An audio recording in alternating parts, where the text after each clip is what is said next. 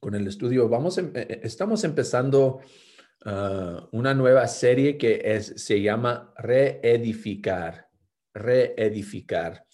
Ah, el año pasado, como en eh, noviembre, diciembre, nosotros los líderes decidimos que pues, pues cada año queremos planear ah, los, los sermones por el año, los, los temas que vamos a, estudiar por el año. A veces cambia, depende de, la situación, las circunstancias, pero ah, por lo regular tenemos más o menos planeado por todo el año los estudios, estudios que, que, vamos a compartir con, con, con el rebaño de Montwood, ah, porque es lo que pensamos que necesita ah, la iglesia en Montwood. Entonces, parte de eso fue esta idea de reedificar, porque ya sabemos que, estamos eh, pasando por un, proceso diferente en que la iglesia, ah, estamos, estamos seguros de que, la iglesia va a parecer diferente de como era antes, antes de, la pandemia. Que algunos hermanos que estaban con nosotros antes, ah, tal vez no van a estar con nosotros después. Los que estaban visitando con nosotros tal vez y se animaron, tal vez se pusieron un poco fríos. Ah, y es triste ver. Y no solo eso, sino también tal vez nosotros mismos por estar tan solos, tan, tan separados de nuestra familia, de, nuestros queridos, ah, nos sentimos un poco fríos, un poco eh, derribados, eh, eh, tirados al suelo, tumbados. Entonces, a, veces parece imposible el proceso de, crecer otra vez. Y, eso nos lleva a, la idea que queremos examinar del libro de Nehemías. Y vamos a, sacar nuestro estudio del libro de Nehemías capítulo 1 esta mañana. Y el, primer sermón que vamos a, dar es, es hora de reedificar. Es hora de reedificar. Y vamos a ver lo que está pasando en la vida de Nehemías, en la historia de Israel durante este tiempo tan ah, difícil para el pueblo de Dios, ah, que fue de hecho ah, su propia culpa por, desviarse de, los caminos de Dios. Entonces vamos a leer Nehemías capítulo 1. Dice en versículo 1, estas son las palabras de Nehemías, hijo de Jacalías. En el mes de Kisleu del año 20, estando yo en la ciudadela de Susa, llegó Haraní, uno de mis hermanos, junto con algunos hombres de Judá entonces les pregunté por el resto de los judíos que se habían librado del destierro y por Jerusalén. Ellos me respondieron, los que se libraron del destierro y se quedaron en la provincia están enfrentando una gran calamidad y humillación. La muralla de Jerusalén sigue derribada con sus puertas consumidas por el fuego. Al escuchar esto, me senté a llorar hice duelo por algunos días, ayuné y oré al Dios del cielo. Ahí vamos a, dar una pausa para examinar lo que está pasando. Ah, tal vez ah, muchos de ustedes ya saben la historia de Israel, como, como se dividió en dos partes. Ah, uno fue Israel y otra parte Judá. una parte, podemos decir que, que se quedó fiel a la familia de David a su trono, con Salomón con, eh, eh, y, y ah, y todos ellos, la, dinastía, podemos decir, de David. La otra parte se dividió al norte y, se llamó Israel. Entonces tenemos a Judá y a Israel. Y muy pronto Israel, el país de Israel, Ah, empezó a adorar a otros dioses, empezando con eh, su primer rey, Jeroboam, que no quería ah, ah, que la gente ah, vaya al, al, templo que estaba en Jerusalén. Entonces él dijo, pues a lo mejor vamos a poner otros lugares donde pueden adorar y muy pronto empezaron a adorar otros dioses. Entonces muy pronto Israel fue destruida y fue, fue dispersido, dispersido por, por el viento, como se dice. Y ah, entonces se quedó solamente Judá, porque Judá tenía unos pocos reyes que de vez en cuando en su historia ah, se volvieron al Señor, empezaron a, obedecer al Señor, a destruir a los otros dioses de, de, entre ellos. Pero últimamente ellos también fallaron Ah, se desviaron del camino de Dios, entonces Dios por sus profetas los avisaba, los avisaba, hasta que últimamente también fueron ah, ah, atacados por los persios, destruidos. Y ahora encontramos a Israel, pues, o, más bien Judá, en, en partes. esto pasó años después, digo años en el pasado, Ah, que, Jerusalén fue destruido y los persios llevaron cautivos a muchos, la mayoría de los judíos, a Persia, Babilonia, a esas partes del mundo. Y ahora sabemos que Nehemías es uno de ellos, uno que, que ya hace muchos años en el pasado ah, ah, que ocurrió la destrucción de Jerusalén. Y lo que sabemos es que, pues, a lo mejor Nehemías ni, ni es de allí, es de Persia. él pertenece allí, él vivía allí. Entonces, no tiene una buena conexión con este, con este lugar. Pero cuando él escucha lo que está pasando en Jerusalén, pues se pone triste. Y eso es el primer punto que queremos ah, observar de, de, esta, de este capítulo de, esta idea de reedificar. Reedificar empieza cuando nos preocupamos de otros profundamente. Otra vez, reedificar empieza cuando nos preocupamos de otros profundamente. Ahora, Nehemías está en una posición muy cómoda. No, él no es de Jerusalén. La destrucción de la ciudad ocurrió muchos años en el pasado. Y él está, como dice en versículo 1, en la ciudadela de Susa. Esa es una ciudad muy importante de Persia. Y luego él está en una fortificación, está en, una, en un lugar, pues, vamos a decir, un lugar muy cómodo.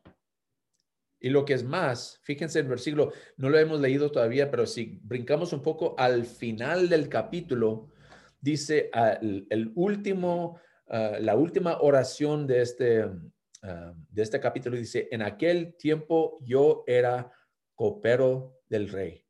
Él está en una posición muy importante. Entonces me imagino que pues él está bien. Eh, eh, para él no hay problemas aquí, todo está bien. Entonces sería difícil para alguien en su posición, ah, separado por distancia y por tiempo, por, por forma de vivir, preocuparse de su pueblo que está allá muy lejos en Jerusalén, que él no ha vivido allí, no sabe lo que está pasando, pero se preocupa por ellos. Y, eso, eso es, muy importante, hermanos, cuando queremos reedificar, sea nuestras propias vidas o, la iglesia, a la familia de Dios, primeramente tenemos que preocuparnos profundamente, preocuparnos de otros, pensar en su condición. Lo que vemos aquí es que la condición de sus hermanos es muy desesperada. Fíjense lo que dice en versículo 3. Dice, ah, los que se libraron del destierro y se quedaron en la provincia están enfrentando qué? Una gran calamidad y humillación.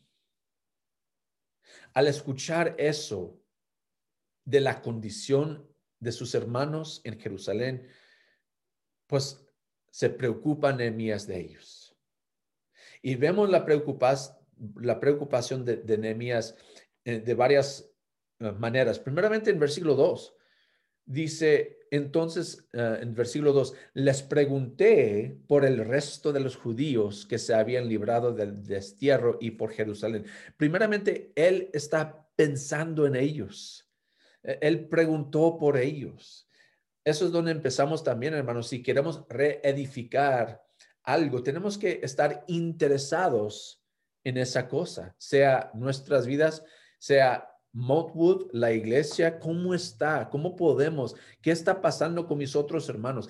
Interesarnos en las vidas de otros. Así es Nehemías. Y luego al escuchar de su condición, que tan triste es, también versículo 4, al escuchar esto de la calamidad y la humillación, se sentó a llorar. Le afectó a él mismo. Al sentarse a llorar, eso indica la condición de su corazón, la condición de amor, de preocupación, de compasión que él siente por ellos. No solo eso, también hizo duelo por algunos días. Hizo duelo por algunos días. Y eso también nos dice que nos indica que hay cosas más importantes para él. Que fíjense que él es copero del rey. Parte de su trabajo es fijarse, pues eh, tomar la, comida del rey, probar la comida del rey. Pero se hizo duelo por ellos y, este, ah, ayunó por ellos. En otras palabras, lo más importante para él no fue comer comida, no fue alimentarse a él mismo, sino ayunar por su pueblo, preocuparse por su pueblo. Eso indica que para él, sí, mi vida, mi trabajo es importante, pero lo que está pasando con ellos es más importante. Y también dice, oró por ellos. Eso indica su reconocimiento del poder de Dios, que él oró al Dios del cielo. Entonces vamos a examinar esta oración en versículos 5 a 10 y, de ahí sacar el segundo punto. Versículo 5 dice, le dije, Señor, Dios del cielo, grande y temible, que cumples el pacto y eres fiel con los que te, te aman y obedecen tus mandamientos. Te suplico que me prestes atención, que fijes tus ojos en este siervo tuyo que día y noche ora en favor de tu pueblo Israel. Confieso que los israelitas entre los cuales estamos incluidos mi familia y yo, hemos pecado contra ti. Te hemos ofendido y nos hemos corrompido mucho. Hemos desobedecido los mandamientos, preceptos y decretos que tú mismo diste a tu siervo Moisés. Recuerda, eh, te suplico, lo que le dijiste a tu siervo Moisés. Si ustedes pecan yo los dispersaré entre las naciones. Pero si se vuelven a mí y obedecen y ponen en práctica mis mandamientos, aunque hayan sido llevados al lugar más apartado del mundo, los recogeré y los haré volver al lugar donde he decidido habitar. Ellos son tus siervos y tu pueblo al cual redimiste con gran despliegue de fuerza y poder. Señor, te suplico que escuches nuestra oración, pues somos tus siervos y nos complacemos en honrar tu nombre. Y te pido que a este siervo tuyo le concedas tener éxito y ganarse el favor del rey. En aquel tiempo yo era copero del rey. Entonces, fíjense lo que está pasando. Él se fija en dos cosas y, eso nos lleva a, a punto número dos. Reedificar empieza cuando clamamos a Dios primeramente. Reedificar empieza cuando clamamos a Dios primeramente. Entonces tenemos primeramente que preocuparnos de otros, fijarnos en la condición de, de otros y luego clamar a Dios primeramente. Y él se fijó en dos cosas. Primeramente, la naturaleza de Dios. Él describe a Dios así en versículo 5. Señor, Dios del cielo. Él reconoce que Él es Dios del cielo. En otras palabras, Él no está hablando a cualquier fulano de tal. Él no está hablando a los dioses ah, de los ah, persios, los dioses de Babilonia, no, él está hablando al Dios del cielo, el Dios todopoderoso. Y él reconoce no solo a quién, sino a qué. Dice, es un Dios grande y temible. Él no está diciendo como, hey, hey, amigo, ¿qué, ¿qué pasó? No está hablando así. Él reconoce que tiene que tener cuidado con este Dios, porque este, este es un Dios muy fuerte, un Dios que merece el, respeto de todo el universo. Entonces lo llama grande y temible. Y luego reconoce cómo es Dios, e, quién es Él, ah, cómo es Él y luego que, cómo ha hecho sus cosas, qué dice sus promesas. Dice que cumples el pacto y eres fiel.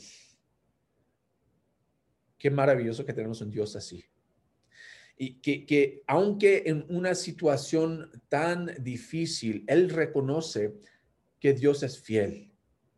Y eso es importante para nosotros, hermanos, que a veces nos encontramos en una situación difícil, en que no sabemos cómo vamos a salir y hasta aún puede ser por nuestro propio pecado. En esta ocasión, ellos merecen lo que están recibiendo pero él está clamando a este Dios grande y temible, pero también el que cumple su pacto y es fiel. Y cuando Dios hace una promesa de cuidarnos, de protegernos, de hacer lo mejor para ellos, podemos contar con esa promesa. Entonces, Él reconoce qué tipo de Dios, ah, a qué tipo de Dios está hablando. Y también nosotros, hermanos, cuando reconocemos eh, eh, el problema, cuando nos preocupamos de otros, de su condición, de, de la tristeza, de lo que está pasando, cuando clamamos a Dios, estamos clamando al Dios del cielo, grande y temible, que cumple con su pacto. Podemos contar con Él, podemos confiar en Él. Reconocemos que para reedificar empieza cuando clamamos a Dios primeramente. Y Él reconoce no solo a quién está hablando, sino también que necesita a Dios, la necesidad de Dios. Fíjense lo que dice, ah, versículo 11 dice, Señor, te suplico que escuches nuestra oración, pues somos tus siervos y nos complacemos en honrar tu nombre. Y te pido que a este siervo tuyo le concedas tener éxito y ganarse el favor del rey. Ha, reconocido que, es una posición difícil para, para Nehemías. Él tiene sus responsabilidades en el palacio. De, él pertenece allí a estar en el palacio, pero él necesita más el poder de Dios. Él no lo puede hacer solo. Y fíjense también lo que pasó con los, los israelitas que están en Jerusalén, lo que pasó con ellos cuando, cuando están reconstruyendo a Jerusalén y de repente tienen que eh, dejar el trabajo, es por un edicto de este mismo rey. El mismo rey, en el, si, si vamos a, y, no vamos a, aquí ahora, pero lo pueden leer en Estras capítulo 4, versículo 17 hasta 22, pueden ver que este mismo rey a quien Nehemías está sirviendo había terminado la obra al principio. Entonces, ahora Nehemías tiene que regresar a este rey y decir, quiero cambiar tu mente. Imagínense qué, qué duro, qué difícil sería. Parece imposible. Entonces Nehemías reconoce que si lo va a poder hacer, no es por él, sino es por el poder de Dios. No solo eso, sino que también él reconoce la condición de su propio pueblo. En versículos 6 al 7 dice, confieso que los israelitas, entre los cuales estamos incluidos mi familia y yo, hemos pecado contra ti. Es nuestra culpa. Te hemos ofendido, dice, nos hemos corrompido mucho hemos desobedecido los mandamientos, preceptos y decretos que tú mismo diste a tu siervo Moisés. En otras palabras, nosotros estamos en tus manos, Dios. Te necesitamos porque es nuestra culpa que estamos en esta situación y no podemos, sabemos que nosotros solos no podemos escapar de esta situación. Te necesitamos. Entonces, primeramente, ah, ah, al, ir al Señor, en oración, a pedir a Dios ayuda en reedificar nuestras vidas, hermanos, en reedificar la iglesia en Montwood o donde sea que estemos. Hay que preocuparnos de la situación y también hay que reconocer a quién estamos orando, digo, clamar a, a Dios, el reconocer su naturaleza, que es un Dios muy fuerte, también que es un Dios grande y temible. Y también nuestra necesidad de, que necesitamos a Dios. Entonces, ahí, ahí vemos, eh, eh, hermanos, qué tan importante es la condición de nuestros corazones y también la condición de, de nuestra petición delante del Señor. Eso nos lleva al tercer y último punto. Después de preocuparnos de otros profundamente y clamar a Dios primeramente, también tenemos que ah, comprometernos a Dios definitivamente. Reedificar empieza cuando nos comprometemos a Dios definitivamente. Fíjense lo que, lo que uh, Nehemías dice él dice, uh, versículo 11 otra vez, Señor, te suplico que escuches nuestra oración, pues somos tus siervos y nos complacemos en honrar tu nombre. Y te pido que a este siervo tuyo le concedas tener éxito y ganarse el favor del rey. Él no está haciendo una petición uh, general. No está diciendo, Dios, haz algo y si ustedes han estado en mi, en mi posición de vez en cuando, cuando yo veo lo que está pasando en este mundo, ah, cuando yo veo lo que está pasando en mi vida, a veces no sé ni qué pedir al Señor más. Dios, haz algo. Pero en esta situación, Nehemías es muy específico. Él dice definitivamente, ayúdame a mí a hacer esta cierta cosa. Dice, y te, te pido que a este siervo tuyo, está hablando de él mismo, a este siervo tuyo le concedas tener éxito y ganarse el favor del rey. Algo específico, no solamente es, muy específico su, petición, sino también es él mismo está dispuesto a ser útil para Dios. Este siervo tuyo. No, pues, Señor, haz algo por alguien. Está diciendo la misma cosa que, dijo Isaías en Isaías capítulo 6. Heme aquí. Señor, aquí estoy. Úsame como tú quieras. Esto es lo que yo quiero, esto es lo que yo veo eh, que es importante.